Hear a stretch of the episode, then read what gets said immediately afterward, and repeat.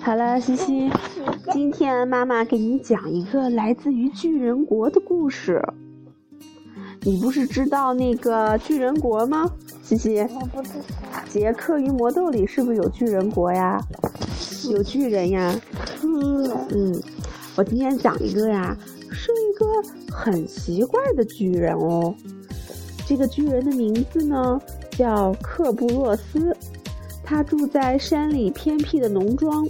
不过，他和杰克与魔豆里的那个巨人一点儿也不一样。他不凶，也长得不丑，反而他是一个特别善良友好的巨人。这个巨人呀，很喜欢小孩子和小动物，而且呢，他和我一样哦，非常会讲故事。你知道这个巨人最喜欢吃的是什么吗？我不知道。他最喜欢吃冰淇淋、蛋糕、棒棒糖和香肠。他乐意帮助所有的人，无论是高大的巨人还是矮小的小孩儿。但是啊，他却一个朋友也没有。每次当他进城买东西的时候，人们总是会远远地躲着他。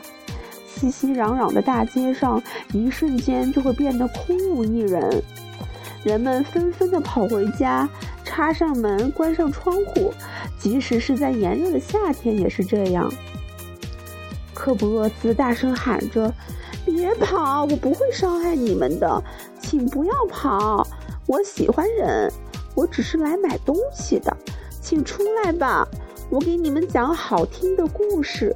这个故事是关于龙和美人鱼的，但是一点用也没有。”镇子上还是安安静静的，不见人影，门和窗户呀仍然紧紧的关着。可怜的克布洛斯非常想找人说说话，他觉得非常的孤独，所以他经常坐在镇上的广场里，伤心地哭泣。你也许会想，应该有人会同情他吧？但是居然没有一个人这样做，他真是不明白。他甚至翻过大山，搬到很远很远的一个镇子上，可是，在那里他受到了同样的对待，人们都不喜欢巨人。天哪，整个世界都疯了吗？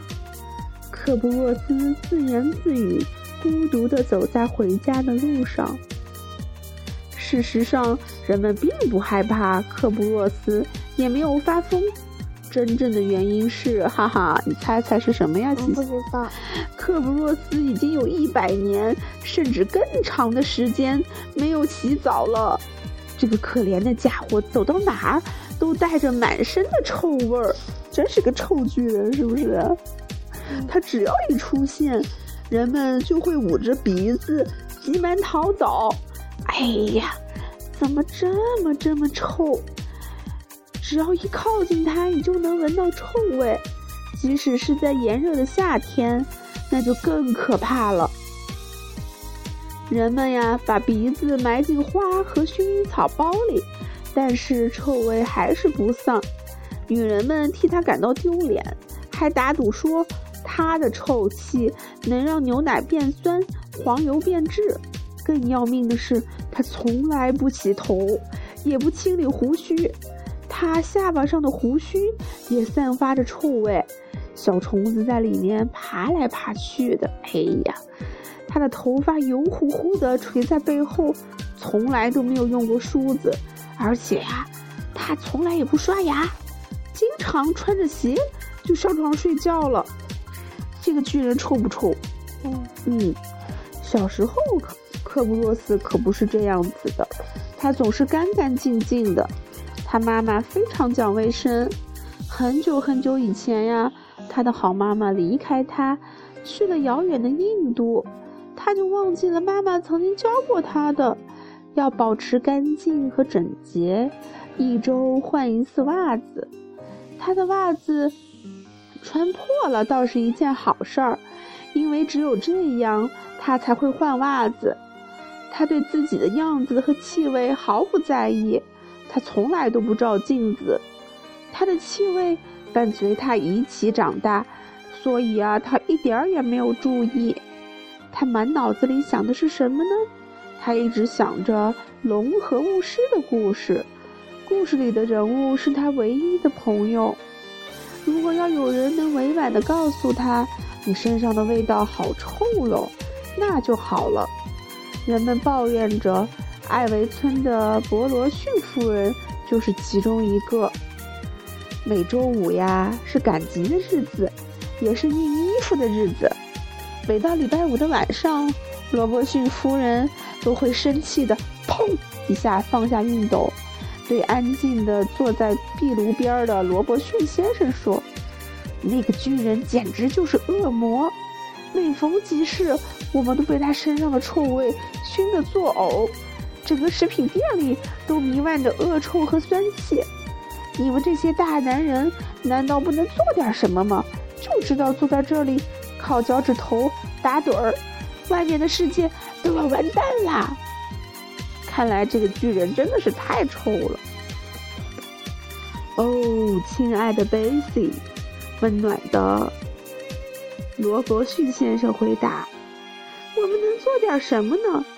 除非有人能去那个巨人家，对他说：‘你身上的气味简直太可怕了。’你能吗？再说。”也没有人能靠近他呀，他身上的气味会熏得你撒腿就跑。你可以给他写封信嘛，罗伯逊夫人说。可是他不识字呀，他从来也没有上过学。听我爷爷说，科布洛斯还是个孩子的时候，就因为长得太高，进不了学校的门。哦。的话，我们的政府应该采点措施才行。罗伯逊夫人说到了点子上。如果我们的女王陛下能离开皇宫，闻一闻克布洛斯身上的气味，他会马上下令的。我敢打赌。可是最后呀，不是女王，也不是政府，当然也不是罗宾逊先生解决了问题，而是一个小的、没有人看到的一个。小东西做的大贡献，哈哈哈哈！你知道是谁吗？不知道。嗯，那我们下次再说好不好？给你留一个悬念。今天我们就到这里结束吧。如果想知道这个大巨人克布洛斯如何克服身上的臭味，和人们成为好朋友的故事，我们就明天听吧。好了，西西，我们说什么呀？嗯。晚安，拜拜。睡觉了，拜拜。